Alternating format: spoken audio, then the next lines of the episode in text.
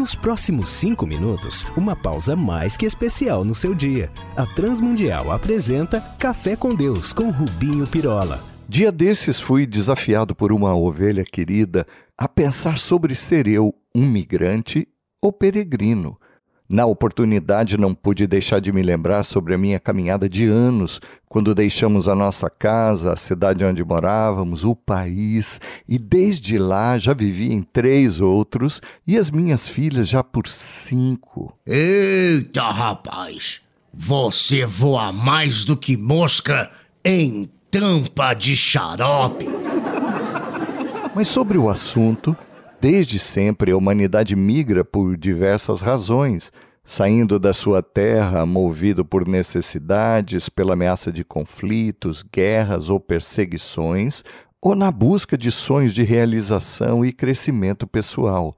Mas para aqueles que conheceram o Evangelho da Graça, há o desafio celestial para que nos vejamos todos, sem exceção, até aqueles que não saíram ou sequer sairão da sua casa para que nos consideremos todos peregrinos neste chão. Pera, pera. Explica isso direito. Peregrino? Eu sou daqueles que nunca me imaginei longe de casa, a não ser quando o meu cunhado chato vem nos visitar. A verdade bíblica é que somos todos feitos por Deus e chamados por Ele como viajantes. Mas todos mesmo? Todos. As Escrituras nos afirmam que a nossa pátria está nos céus, como em Filipenses 3,20. Jesus também afirmou que o seu reino, e nosso, por isso também, não é aqui. E isso tem de nos fazer pensar. Como disse, a humanidade desde sempre sai da sua terra por diversas razões. O primo de Abraão, por exemplo, Ló, migrou da sua terra e para longe da sua família por ganância. Lembram-se de quando, ao separar-se, viu toda a campina verde do Jordão, como era bem regada lá em Gênesis 3,10? Só viu o quanto podia receber, ganhar e o seu rebanho, e como ele, muitos que só têm a sua perspectiva de ganhos materiais por motivo. Mas outra razão pela qual sai-se da sua terra são os que têm diante de si o seu senso de carência. Assim foi com o povo hebreu também, levado pela necessidade de alimentos quando houve fome, e correu para o Egito em busca de suprimentos, na época em que José já estava posto por ministro do Faraó.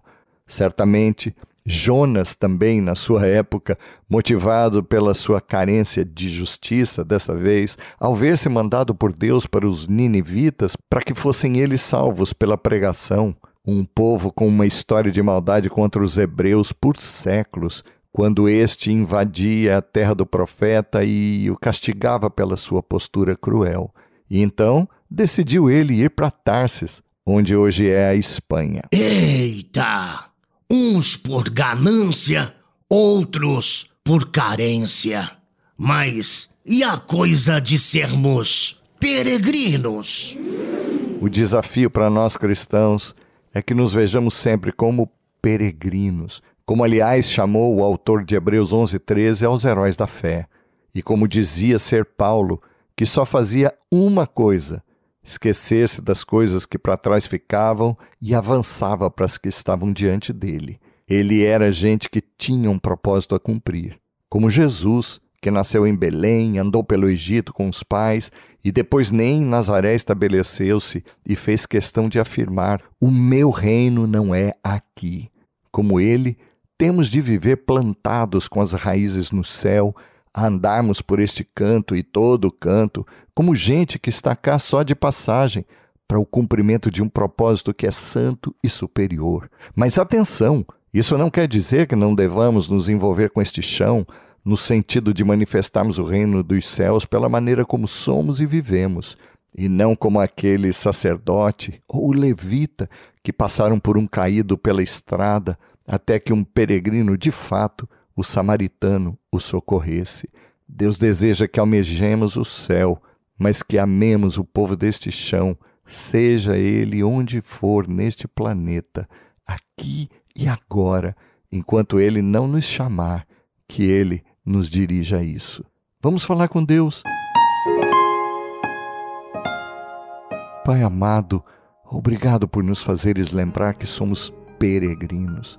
Ajuda-nos a que sejamos mesmo viajantes rumo ao nosso reino eterno e que também que o manifestemos, posto que ele já está dentro de nós, seja por onde andarmos. Por Jesus pedimos-te. Amém. Olá, amigos. Escrevam para a RTM aqui ou lá em Portugal, trazendo a sua dúvida, sugestão, crítica, para que os possamos servir ainda mais. Um abraço nosso, meu e de toda a equipe que prepara este café.